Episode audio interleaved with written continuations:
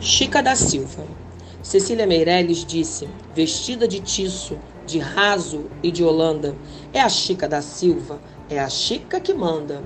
Imperatriz do Tijuco, a dona da Diamantina, Chica da, Chica da, Chica da, Chica da Silva, a negra, completou Jorge Benjor cantada e recitada por todos os lados. Não se sabe bem onde começam e onde terminam alguma das histórias sobre Chica da Silva, escrava alforriada que viveu em Diamantina, Minas Gerais. Seja como for, de uma coisa todo mundo sabe: era uma moça poderosa.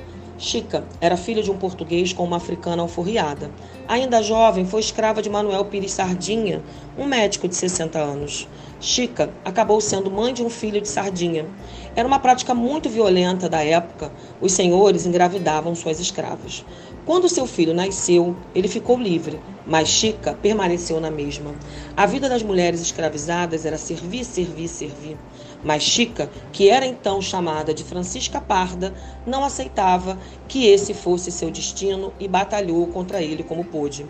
O lugarejo onde morava, o Arraial do Tijuco, era muito importante, pois fazia parte da rota das pedras preciosas. Certo dia, quando Chica passeava durante as festas de Natal, foi avistada por João Fernandes, contratador de diamantes muito rico, responsável pelas minas.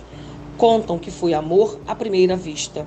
Como se fazia na época, ele a comprou e logo passou por sua alforria.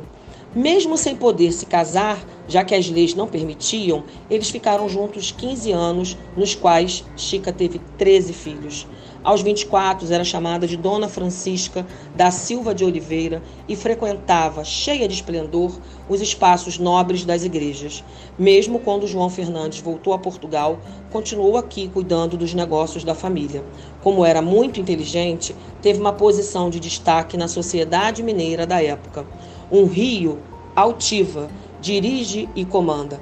A Chica da Silva, a Chica que manda.